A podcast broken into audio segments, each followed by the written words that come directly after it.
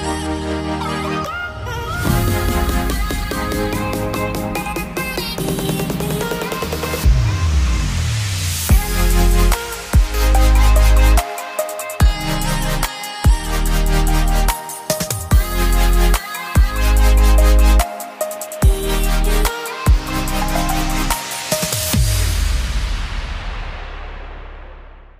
quiero compartir un mensaje que he titulado El taller del alfarero. Diga conmigo, el taller del alfarero.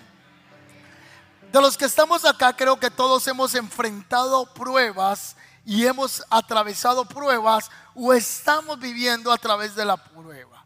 Y cuando estamos en la prueba o atravesamos la prueba, hay una pregunta que muchas veces solemos hacer y es, ¿por qué me pasa esto a mí? ¿O qué sentido tiene esto que me está ocurriendo? Yo no sé si alguno de ustedes ha pensado en eso. ¿Por qué me está pasando esto a mí? ¿Ha experimentado usted situaciones en las que usted quiere que sea de una manera, pero Dios las hace que sea de otra manera? Y muchos nos hemos sentido que nos estamos resistiendo a los propósitos del Padre en nuestras vidas. El taller del alfarero. Hay muchas maneras en las que Dios habla. Y Él nos va a hablar esta mañana a través de su palabra. El miércoles estábamos hablando que Dios habla a través de la palabra, que Dios habla a través de la palabra profética, que Dios habla a través de su voz audible, que Dios habla a través de los ángeles que son mensajeros, que Dios habla a través de los consejeros, que Dios no ha parado de hablarnos hasta el día de hoy, que Él utiliza hasta experiencias cotidianas para hablarnos. Dios le quería hablar a Israel y Dios va a utilizar una manera de hablarle que se conoce como una experiencia cotidiana. Con algo cotidiano Dios le va a hablar al pueblo de Israel acerca de una prueba que se vendría para ellos.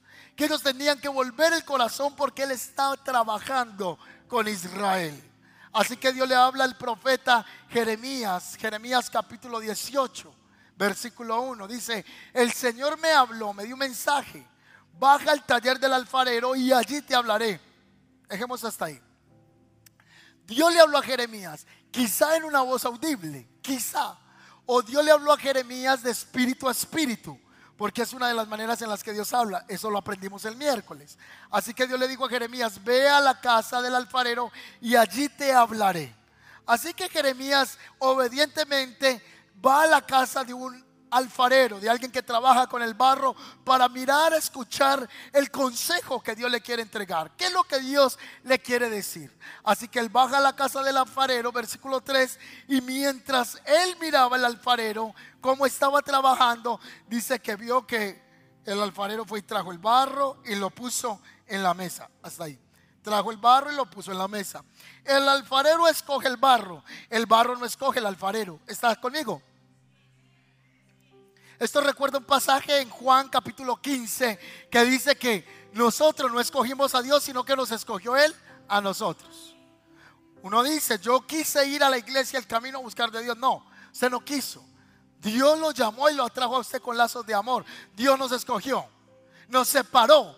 Y Dios utilizó una persona que nos invitara a que llegáramos a algún lugar donde se estaba hablando de la fe. Así que él vio que escogió el barro, lo puso en la mesa redonda y comenzó a trabajar con su pie. El pie hacía un ejercicio para que la rueda comience a voltear, a voltear. Y el alfarero empieza a apretar el barro y empieza a darle forma al jarrón, jarra, florero que desee diseñar. Mientras él ve que el alfarero está trabajando en el torno, dice que vio que el alfarero no estaba encontrando un resultado adecuado en ese barro. Dice, no resultó como él esperaba. Así que aplastó el barro. Aplastó el barro. Y comenzó de nuevo. Muchos de nosotros Dios ha tenido que aplastarnos y comenzar de nuevo. Empezar de cero. Yo no sé si usted tiene el calor que yo tengo en estos momentos, pero bendito sea el Señor. Estamos aire acondicionado. No, Dios mío, tanta cosa. Ahora, el Señor estripa, aplasta el barro y comienza de nuevo. Y en ese preciso instante, a través de una experiencia cotidiana, Dios le habló al profeta. Dios puede utilizar muchas maneras para hablarnos. Dios no solo habla a través del profeta que dice, así dice el Señor, no, a través de una experiencia cotidiana. Dios puede utilizar hasta una película para traer un mensaje, porque Dios puede utilizar lo que a Él se le dé la voluntad para comunicarnos un mensaje a nosotros. Así que Él está viendo una experiencia particular, una experiencia cotidiana, un trabajador de un taller y ahí está el contenido para Israel. Ahí está el contenido profético para el pueblo. Así que el Señor le dice, este es el mensaje. ¿No sois vosotros como barro en mis manos, oh casa de Israel? ¿No sois vosotros como barro? De la misma manera que el barro está en las manos del alfarero, así estáis en mis manos, le dice él. Y no puedo hacer yo contigo como el alfarero. No lo puedo hacer yo igual. Yo lo puedo hacer igual. Así que él se va con ese mensaje claro y se lo va a transmitir a Israel. Y cuando él desciende a dar el mensaje al pueblo de Israel, dice que el pueblo comenzó a escuchar la palabra profética y le dijeron a Jeremías, no gastes saliva. Que te atrevidos. No gastes saliva en contarnos esa palabra, que seguiremos en nuestro terco camino y no haremos caso. Versículo 11. Dice que le advierte y ellos le contestan, ¿es el 11? Es el versículo 12. No gastes saliva, continuaremos viviendo como se nos antoja y con la terquedad seguiremos nuestros propios deseos. Así que el pueblo de Israel rechazó la palabra del Señor. Dios trajo esa palabra a través del profeta Jeremías con una lección cotidiana, pero Israel no quiso entender que era como barro en las manos del Señor. El alfarero comienza a darle forma a la vasija, comienza a apretarla, comienza a tallarla, comienza a trabajarla, la manta en la rueda, como van a ver a continuación en un video. Ahí está el alfarero trabajando. Y esta analogía aplica para nosotros. El alfarero es Dios, el barro es usted y soy yo.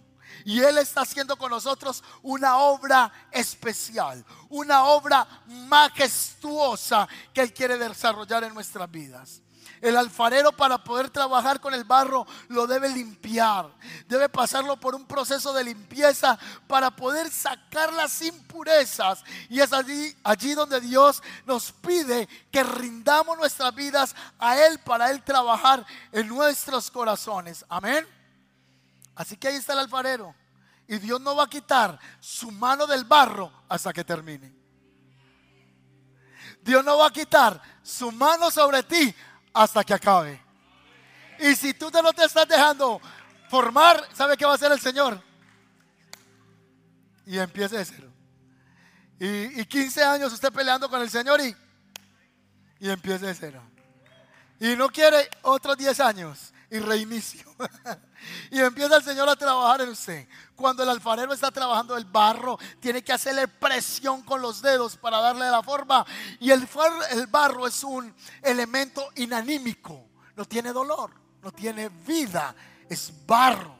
Pero el barro nos representa a nosotros que sí tenemos emociones. Y cuando Dios trabaja en nosotros, ¿cómo hacemos? ¡Ay, Dios mío, tan duro! No, ¿por qué a mí? ¿Por qué me pasa esto? Porque Dios está trabajando en nuestro carácter. Dios está trabajando en nuestras vidas para que seamos el resultado que Él quiere que nosotros seamos. Así que no hay de otra de estar preguntando por qué a mí, sino confiar en que Dios tiene el control, que Dios no tiene que explicarlo todo, que a veces las bendiciones en nuestras vidas vienen después de procesos fuertes en la mano de Dios. Se lo repito, muchas bendiciones vienen después de muchos procesos en nuestras vidas. Después de haber pasado por la prueba, después de haber pasado por la situación adversa, vienen bendiciones.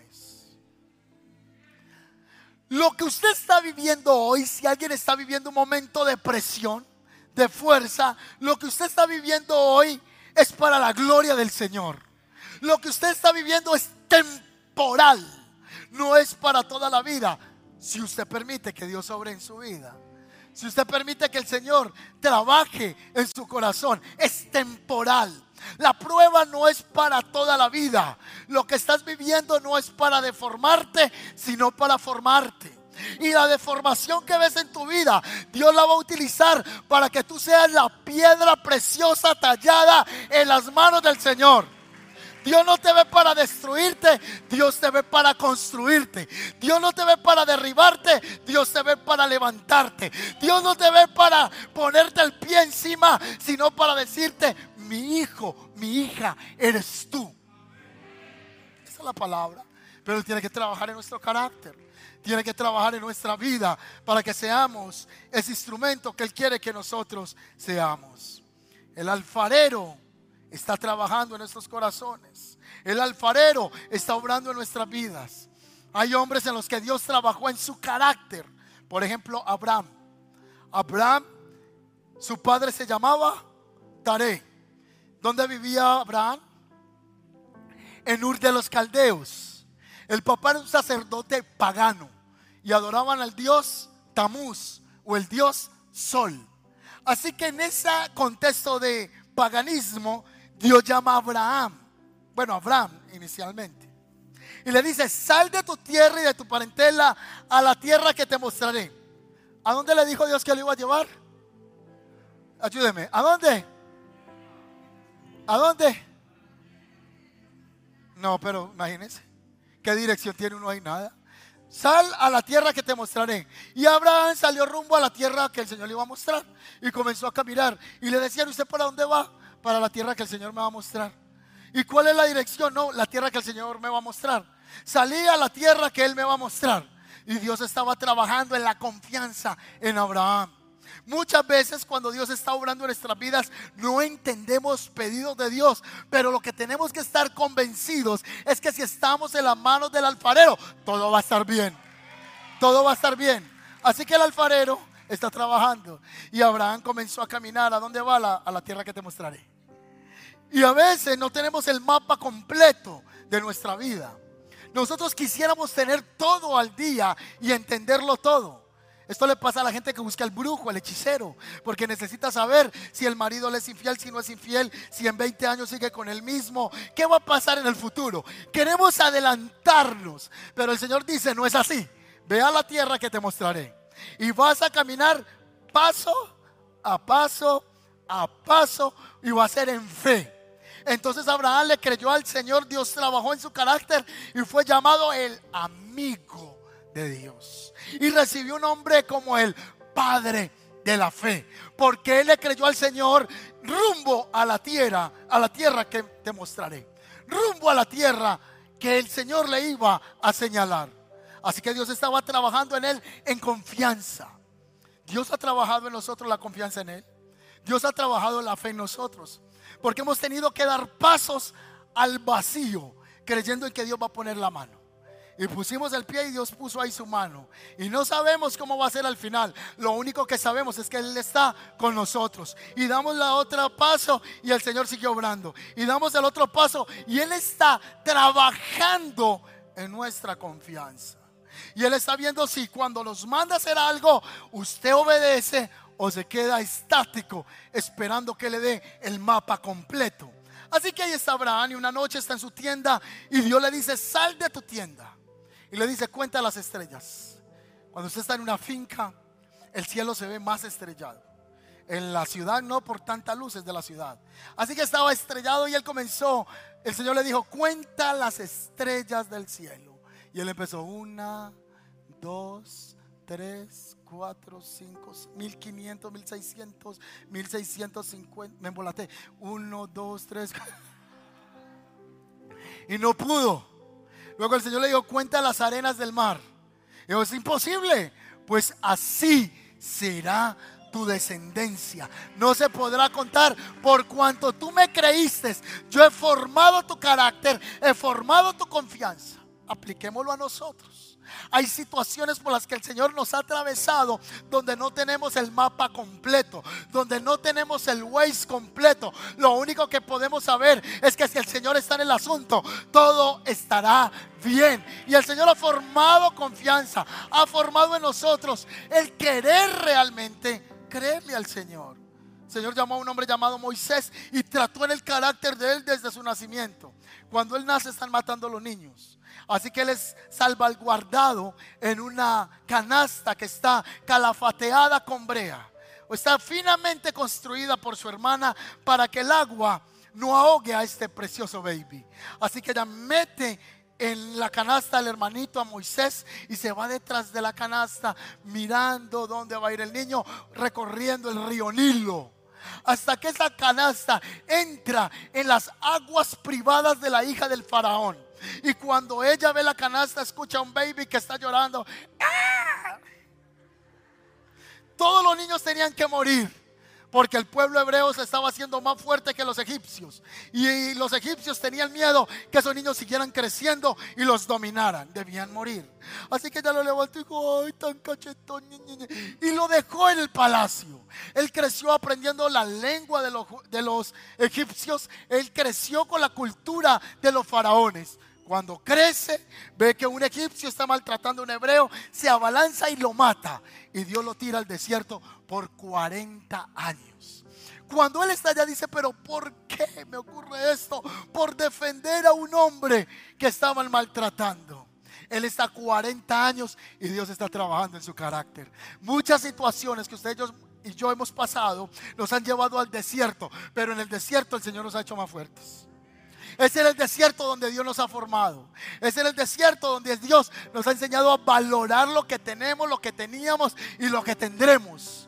Así que no hay vida cristiana sin formación. No hay vida cristiana sin educación de parte de Dios para nosotros. No sois como barro en mis manos, te dice el Señor. Quizá alguien está aquí sentado y está refutándole a Dios por qué está viviendo lo que está viviendo. Por qué las injusticias que está atravesando. La crisis en la que está luchando. Y el Señor dice, ¿acaso no eres barro en mis manos? Y situaciones que no entendemos las vamos a comprender en el tiempo de Dios. Hay un hombre llamado José. Y dice que José creció en una casa donde los hermanos lo envidiaban al punto que lo vendieron. ¿Usted se imagina que quién la vendió usted, mi hermana? Y la vendió como esclava. Duro. Ahí lo venden como esclavo a los ismaelitas. Llega a la casa de un hombre para trabajar como mayordomo. Una vieja viene y lo tienta y le dice, venga que no es para eso. Le está buscando la caída sexual. Y en medio de ese conflicto que él tiene con su carne y la santidad con Dios, él huye. Pero por guardarse del pecado, lo mandan a la cárcel. Y son en esos momentos que uno dice, ¿Por qué si yo estoy ofrendando, yo me congrego, yo hago las cosas bien, por qué me pasa lo que me pasa?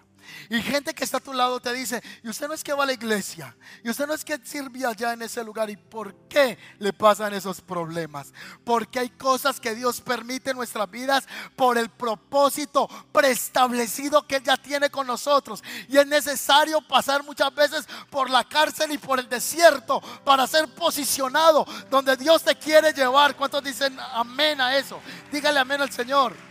Uno dice, estoy haciendo todo bien pero es que José de la cárcel allí iba a conocer a dos hombres, al copero y al panadero. Les iba a interpretar los sueños y esos sueños lo llevarían a ser el segundo hombre más importante en todo Egipto. A veces nuestra vida parece, como dice alguien, va de para atrás, de para atrás, de para atrás, como los cangrejos, a la vista del hombre, pero Dios te está procesando.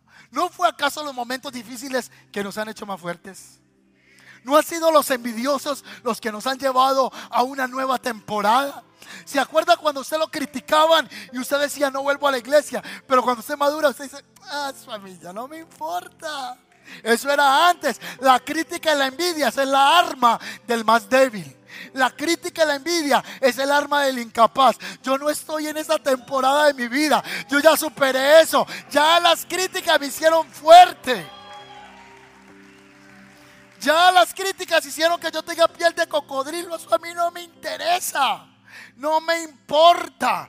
Fue los envidiosos que estuvieron a tu lado que hicieron que te forjaras.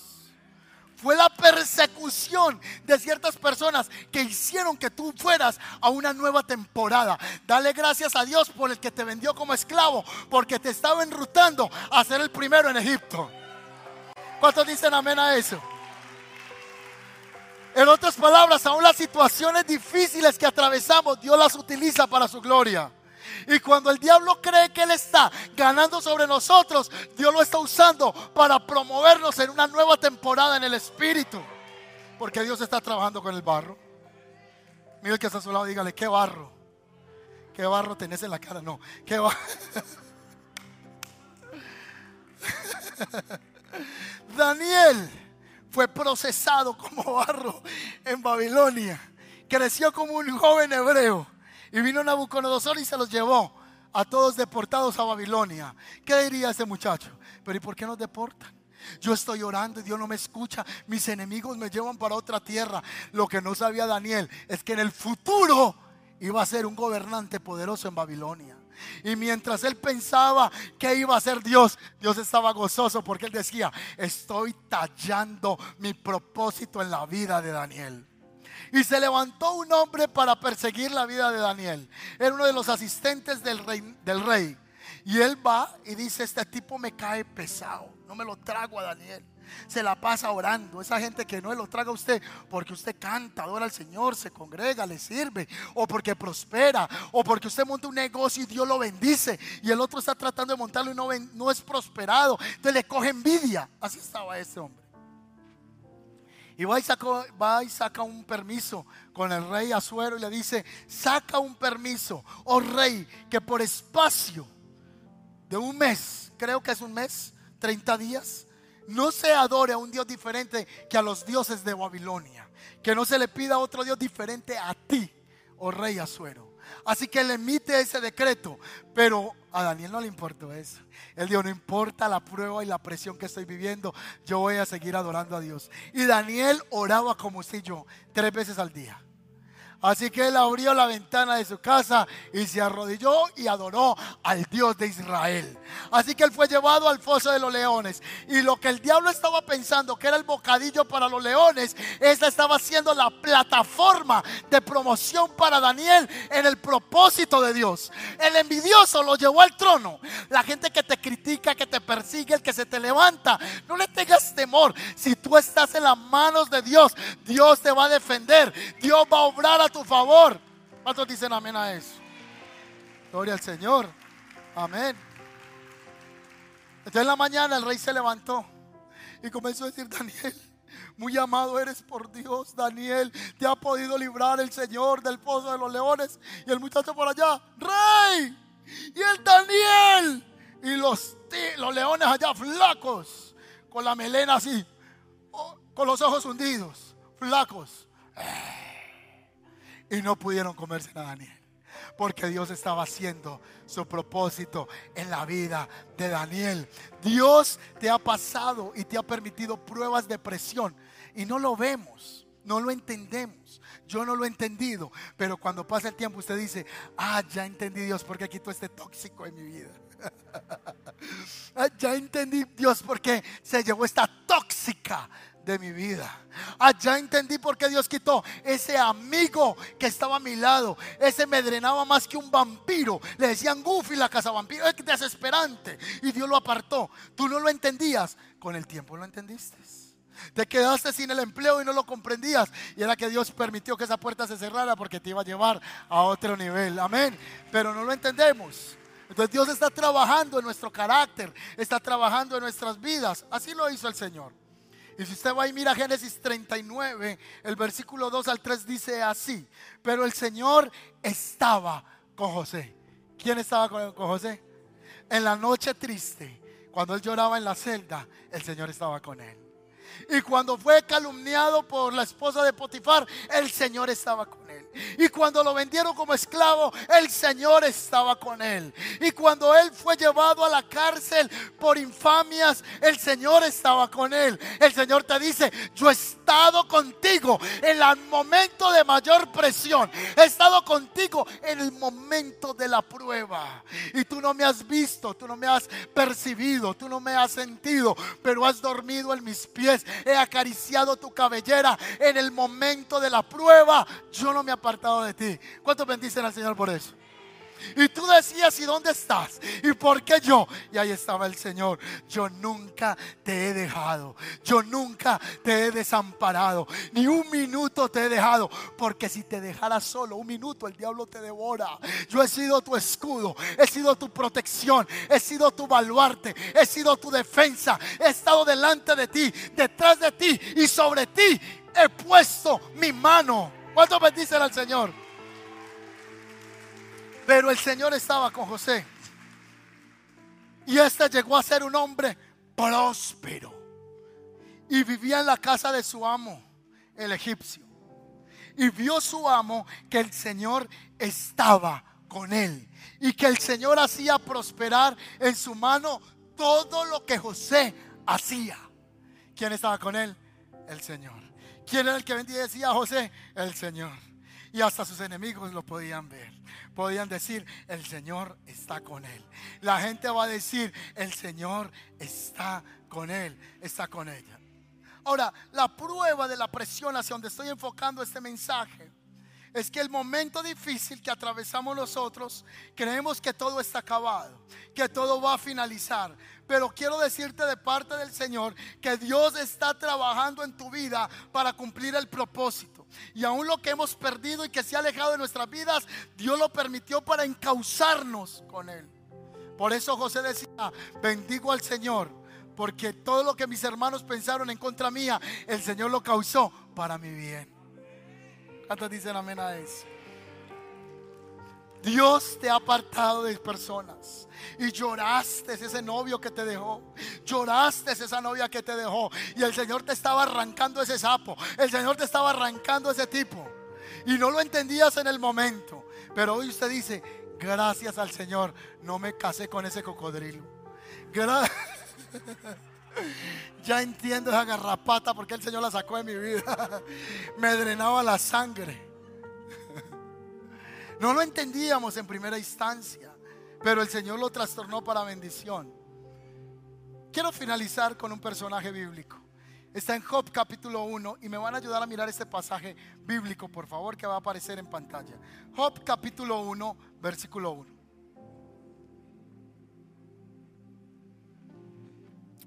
¿Creen ustedes que Dios permite pruebas en nuestra vida, sí o no? Cuando usted busque consejos con ciertos religiosos, a veces le no, eso es una brujería, es una brujería que le pusieron. Y ya vamos a ver. No, eso es el diablo que levantó y lo va a matar. Vamos a ver qué le pasó a Job. Había un hombre llamado Job que vivía en la tierra de Uz y era un hombre, no Dios mío, es que uno dice, este es un alma de Dios. Mírale las características a Job. Número uno, era un hombre que, con esa ya tenemos, ya con esa tenemos. Un hombre intachable. Dos, segunda característica. Absoluta integridad. No, ahí sí que nos la está poniendo más difícil. Tres, tenía temor. Ya esa también borró todo. Tenía temor de Dios. Y el cuarto es cuál? Apartado del mal.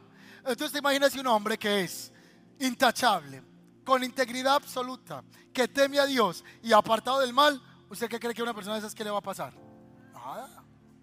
Venga aquí, hermano, un Usted venga. Venga acá. Venga, Iván. Venga ustedes dos. Venga aquí, hermano. Usted también me va a ayudar. Venga acá.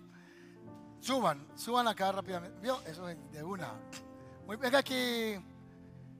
Mateo, me ayuda con algo, por favor. Vamos a leer el versículo que sigue, el versículo 2. ¿Tenía cuántas hijas e hijos? Tenía tres hijas y siete hijos. En total, ¿cuántos hijos tenía? Diez. Tenía diez hijos. Como en ese tiempo no había Instagram ni TikTok, esto es lo que pasaba. Muchos hijos. Poseía siete mil ovejas, tres mil camellos, 500 yuntas de bueyes, 500 burras. Tenía muchos sirvientes entonces el, versículo termina así. En realidad era el hombre más rico del oriente. O sea, usted llega a la finca de ese tipo y estaba lleno de ovejas por todas partes. Ahí lo que había era producción de lana, vendía la lana, comercializaba la lana, tenía trabajadores, tenía camellos. Los camellos se utilizaban para que la gente se trasladara de un punto A a un punto B en el desierto. O sea que él tenía un rentacar. Él, rentaba el camello de la época. La gente iba a donde. Un hombre rico. La Biblia dice el más rico de Oriente. Le voy a pedir un favor aquí a. ¿A quién? ¿A quién más utilizamos aquí? Que venga, pues aquí el hermano Edwin. Y dice que este hombre era muy rico. Y este hombre tenía un temor. Cada que los hijos se reunían a parrandear, hacían sus fiestas, el papá primera hora hacía unos sacrificios. Y se los entregaba a Dios diciendo, por si mis hijos cometieron un pecado anoche. Si de pronto ellos blasfemaron en contra del nombre del Señor, yo pido perdón por anticipado. Luego dice el versículo 6, que un día hubo una reunión en la corte celestial en la versión del 60 dice que los hijos de Dios se presentaron delante de él, hijos de Dios, ángeles. Y entre ellos se presentó Satanás. Se presentó el diablo. Se presentó el mismo infierno en ese lugar. Y venga que usted va a ser Job, santo. y ahí está Job. Entonces el Señor le dice a Satanás, venga, voy a necesitar a otro acá un momentico. Venga usted aquí hermano, el de rojo, venga acá rápido. Lo cubro con la sangre de Cristo, es actuación, ilustración. Tranquilo. No. Ay, el pastor me ató con esa de... No, no, no, no, no. Es para poder ilustrar algo. Quédese aquí un momentico. Usted se va a quedar, usted Job, venga usted acá un momentico. Usted va a ser el diablo, venga acá hermano, pero en el nombre no. Deme la mano, venga acá. Entonces el diablo se presenta delante de la corte angelical. Ahí está el diablo. Y el Señor le dice, Satanás, ¿ya has visto a mi siervo Job cómo me sirve? Y le enuncian las cuatro características. Es un hombre intachable. Es un hombre con absoluta integridad. Es un hombre que tiene temor de mí. Y es un hombre apartado del mal. En otras palabras, Dios se siente orgulloso de sus hijos. Luego él le dice a Satanás en esta versión, has visto o te has fijado en, quiero decir que Dios se fija en sus hijos. Y Dios conoce lo que tú haces en secreto para Él, aunque no lo vea el líder y el pastor. Y cuando tú dices que nadie se dio cuenta de lo que hice, pero hay uno que sí te vio. Y en tu secreto, Él te vio y te conoció. Entonces le dijo, ya has visto a mi hijo lo que hace. Entonces ya lo dijo, ah, ¿cómo hizo? Ah. Y entonces ya lo dijo, ¿cómo no te va a servir? ¿Cómo dijo? No, pero con más actuación, hermano. Así no pasa la casa estudio. A ver si tiene el factor.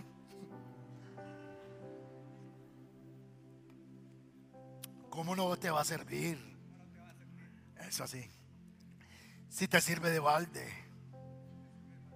tiene plata, riquezas y lo ha cercado de bendición. Muy bien. Entonces este es Job, un hombre rico, el más rico de Oriente. ¿Qué es acá? Y ustedes hagan un círculo y tómense de las manos. Lo que espiritualmente está viviendo Job es esto. Es el hombre más rico en todo el Oriente. Pero hay algo muy importante en el mundo espiritual algo muy importante. Yo no sé si aquí algún servidor me ayuda bajando un momentico este atril. Venga acá, hermano, y lo pone allá en la esquina. Él dice, tú lo has cercado de bendición. No hay manera de tocarlo. Y por eso Él te sirve, porque es rico. Les hago una pregunta. ¿Creen ustedes que Satanás podía tocarlo ahí? No. El Satanás trataba de tocarlo, pero Dios lo tenía que... Haga, trate de entrar ahí con ganas. A ver, así. Trate de entrar. Eso, hágale, trate. Por este lado.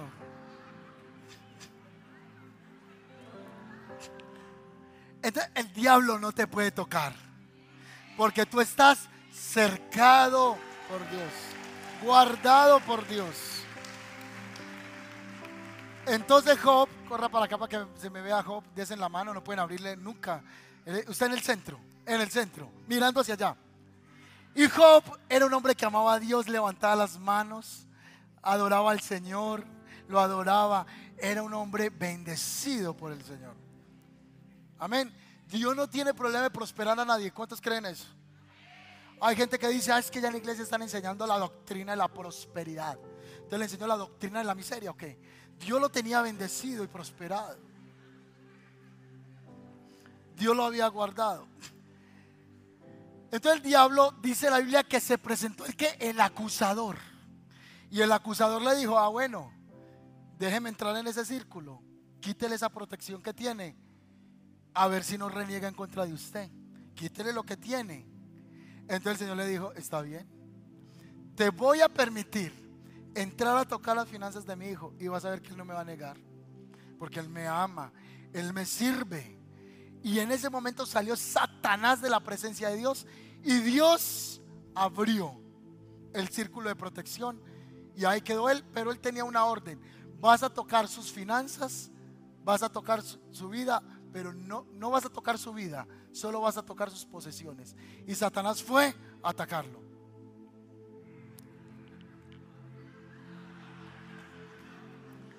Mire lo que pasa. Job se acostó y siendo el hombre más rico, más rico del oriente. Y en un día lo perdió todo. ¿En cuánto tiempo? En un día. Dice la Biblia que llegó un sirviente corriendo en un día a darle una noticia. Ha llegado gente que le dice usted, ay, le voy a dar dos, le tengo dos noticias, una buena y una mala. ¿Cuál le digo primero? Pues dígame la mala de una vez, ¿cierto? Llegó el primero con una noticia. Y la primera noticia fue la siguiente cuatro noticias en un solo día. Los bueyes que estaban arando y los burros estaban comiendo a su lado cuando los sabeos nos asaltaron y se robaron todos los animales y mataron a los criados. Hubo un robo masivo y una masacre. Un robo masivo y una masacre. En ese momento le estaba dando la noticia cuando llegó otro hombre corriendo en ese instante y dice, cayó del cielo fuego del cielo y calcinó las ovejas y a los pastores y yo soy el único que escapé para dar esta noticia. Entonces se fueron todos los bueyes, se fueron los sirvientes y ahora todas las ovejas y todos los pastores. Tercera noticia, mientras él está dando esa noticia, llega otro hombre en el siguiente versículo y da otra noticia. Llegó tres bandas de saqueadores de los caldeos y se robaron toda la flota de camellos. Mataron a todos los sirvientes y yo soy el único que escapé. Cuarta noticia. No había terminado de hablar este tercero cuando llegó otro con la noticia. Sus hijos y sus hijas estaban de fiesta. Los tipos eran rumberos. Estaban de fiesta en la casa. Y el hermano mayor de pronto vino un fuerte viento. ¡Pum! Tumbó la casa y se murieron los diez hijos. Se fueron las ovejas, los camellos, los sirvientes, la platica, las inversiones. Todo se fue en un solo día. Dios comenzó a apretar la vida de Job. Paréntesis. No importa que una persona diezme y ofrende, a veces pueden venir pruebas en nuestras vidas. Amén. A veces Dios puede permitir momentos complejos en nuestra vida. Y ahí le aparecieron tres hermanitos a él, tres amigos, perdón, a darle consejos a Job. No, usted está así porque usted está en pecado. Esos hermanos que cuando uno está hablando con una consejería, llega una persona bien mal. Ah, eso es que está en pecado. Quién sabe qué puerta. ¿Usted qué puerta abrió? Dígame, a ver qué puerta abrió. Y el consejero tiene un portón abierto. A ver, usted qué puerta. Eso es una maldición. De, no, es una maldición que viene del abuelo suyo. Para que usted esté tan miserable es eso. No eran maldiciones. No era pecado de Job. Fue una prueba que Dios permitió para la fe de este hombre. Amén. ¿Me estaba haciendo entender con eso? No era, no era nada de eso. Dios permitió que el diablo lo tocara. En otra situación le quiero decir que el Señor permite que el diablo lo toque. El diablo no lo puede tocar a usted sin la autorización de Dios. El diablo vino para matar, robar. Y Dios vino para que tengamos vida y vida en. Dios lo permitió que le tocara. ¿Y sabe qué dijo este hombre después de que se le perdieron los camellos, las ovejas, toda la riqueza, levantó las manos y adoró al Señor y dijo, Dios quitó, Dios dio y Dios quitó. Desnudo vine a esta tierra y desnudo me voy. Bendito sea el nombre del Señor. Entonces el diablo no aplaudía. El diablo no aplaudía. El diablo fue aburrido. Ah, ¿Cómo dice el diablo? Ah, eso, y vino acá donde el Señor. Entonces el creador le dijo, ¿viste a mi hijo? ¿Cómo me ama? Está sin nada y aún me sigue sirviendo. Entonces el diablo le dijo, ah, tóquele la salud a ver qué va a pasar, si no te maldice. Entonces el Señor le dijo, ve y toca su salud, pero no le quites la vida. Y lo mandó, vaya con más energía, más energía. Y le puso una sarna en el cuerpo. Y a Job le dio una sarna en el cuerpo. Y se rascaba la piel, las manos, la cara, la cabeza con una sarna. la primera prueba fue la prueba financiera. ¿Ha estado usted en alguna prueba financiera? Y usted dice, de tenerlo todo a no tener nada. O de tener mucha abundancia a estar en una crisis financiera. No solo eso, de la crisis financiera, un problema en la salud. Ahora él estaba enfrentando una enfermedad física. Número tres, la tercera prueba, la mujer. Dios le quitó todo menos la mujer. Dios, con esta, con esta la torturo más. Para que lleve. ¿Por qué? Porque la mujer le dijo, ah, no, usted ya no sirve para nada. No tiene plata. No tiene una enfermedad maldiga a su Dios y muérase. O sea, el apoyo que era la mujer, en vez de ser un apoyo, fue un punto de crítica. No, pues maldiga a su Dios y muérase. Y la otra prueba, los amigos, cuando uno está en crisis, uno no quiere ir un abrazo, que estén orando por uno, pero se sienta el hermano, es una maldición. Eso que usted abrió una puerta. Eso es que le están haciendo hechicería. Puede ser verdad, no puede ser verdad. Pero la gente que se pone a opinar con, con la la sin hueso. Él pone a hablar a la carrera y a decir qué es y qué no es. Cuando en los momentos de crisis lo que necesitamos es apoyo, bendición, no que nos estén señalando, que nos estén juzgando. Entonces comenzaron los amigos a decirle, tu pecado es por esta o aquella otra eh, pecado que tienes en tu vida. Así que hay momentos que no tienen sentido para nosotros. Yo voy a aterrizar el avión, ya voy terminando. Tiene sentido que un hombre intachable temeroso a Dios, apartado del mal, no ha hecho nada malo. ¿Qué ha hecho él? No ha hecho nada malo. Es un hombre con el corazón para el Señor. Pero hoy está sin su producción económica, hoy está sin su familia, hoy está en tristeza, hoy está en soledad. Ahí está él. Y dice la escritura que él cuando oró por sus amigos, Dios lo restauró, le restauró el bienestar porque él no maldijo a Dios. Escucha esto. Él no maldijo a Dios y él no dijo, esto porque me está pasando a mí. Él no dijo, ¿por qué a mí? No, él bendijo el nombre del Señor. Y aunque pasó ese problema, él se siguió congregando. Usted siguió fiel al Señor. Y usted dijo en medio de este problema y para la iglesia. Hoy amanecí decaído, pero estoy ahí. Yo creo que el Señor va a obrar a mi favor. Yo creo que el Señor está obrando su perfecta voluntad. Señor, y yo no voy a hablar en contra de ti porque tú eres perfecto y tú sabes por qué pasan las cosas. Y algo te estás planeando con esta situación en mi vida. Algo tú estás haciendo para transformarme. ¿Cuántos dicen amén a eso? ¿No fueron los momentos más difíciles los que nos han hecho más fuertes? ¿No han sido las críticas las que nos fortalecieron? ¿No fue la gente la que nos persiguió, la que nos hizo más valientes? ¿No son los momentos de crisis los que forjaron un hombre más valiente en usted, una mujer más aguerrida? Son los momentos difíciles que hemos atravesado que el Señor ha utilizado para que hoy seamos personas más fuertes, más valientes, más capaces. Has pasado por el fuego, has pasado por las aguas y ni te has quemado, ni el Señor ha permitido que te hundas en las aguas. Y todo esto ha venido formando el carácter del hombre que tú eres hoy y la mujer que eres hoy. Entonces dice la escritura, este hombre no negó al Señor. Entonces dice la escritura, Dios restauró la vida de Job al doble todo lo que él tuvo, lo tuvo al doble.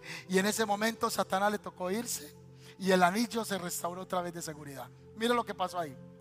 Y el Señor comenzó otra vez a levantar la vida de Job. Y el diablo comenzó a atacar la vida de él otra vez. A ver, trata de entrar ahí, Edwin Pilas.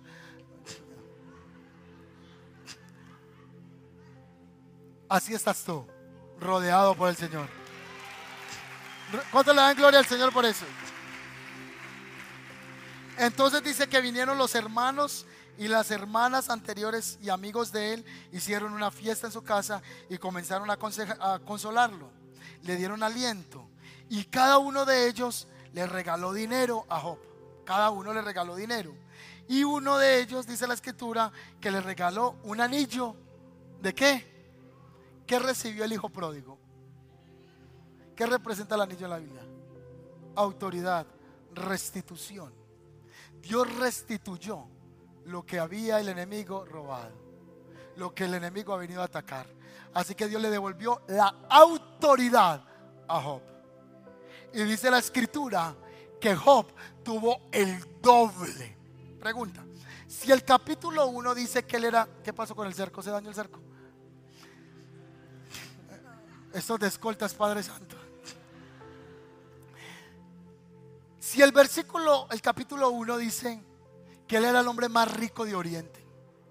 Y ahora aquí dice que tiene el doble. Entonces ahora quién es Job? Es un magnate en la tierra. Es un hombre riquísimo. Ayer estaba en una finca por allá en Llano Grande con un amigo y estábamos conversando con un señor y me decía, venga, y es que los padres tienen que ser pobres. Y yo le dije, su abuela. me decía, es que uno, el, el sacerdote se casa con la iglesia. Y le dije yo, no, el sacerdote no se casa con la iglesia. Cristo se casa con la iglesia. Y me, no es que tienen que ser pobres porque todos lo dejaron por el Señor. Dice que Job llegó a ser el hombre el doble de rico. Si tenía siete mil ovejas, llegó a tener cuántas? Si tenía cinco mil de esto, ¿cuántas? Tenía seis mil camellos tuvo 12 mil. Tuvo mil yuntas de bueyes, tuvo el doble. Mil burras, dos mil burras. Fue riquísimo. Si tenía una mujer, la misma.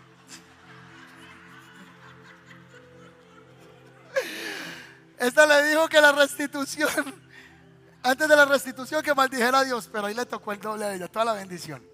Con la misma. Miren esto acá. Ahora, el pasaje termina diciendo lo siguiente. Aquí es la conclusión del mensaje. Que Job vivió 140 años y pudo ver sus cuatro generaciones, sus hijos, sus nietos, sus bisnietos y sus tataranietos. Y dice que murió de viejo después de vivir una vida larga y plena. Larga y plena larga y plena. Entonces, la sarna y la prueba de él fue temporal para lo que Dios le iba a entregar. Entonces lo que estás viviendo no es para destruirte. Lo que estás atravesando, el Señor no lo está poniendo para acabarte ni terminar con tu existencia, sino que va a traer un fruto de bendición en las manos del Señor. Recuerda que eres barro en las manos del Señor y que lo que estás atravesando lo va a utilizar para su gloria. Hermano, venga acá y el círculo se mueve con él. El círculo se mueve con él. Mire, mire cómo anda usted en el mundo espiritual. A usted le puede, mire, mire. Vamos a bajarnos aquí, vamos a hacerlo aquí, tirémonos por acá que somos hombres todos y no hay, eso, muy bien ahí, venga acá. Muy bien. Hagamos otra vez ese ejercicio que me parece hermoso. Mire. Cuando usted va por la calle, camine para donde le dé la gana, Iván.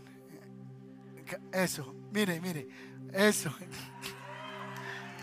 Devuélvase, Iván. Venga para acá. Para donde usted se mueva, se mueve la protección y la bendición del Señor. Está rodeado por el Señor. Amén.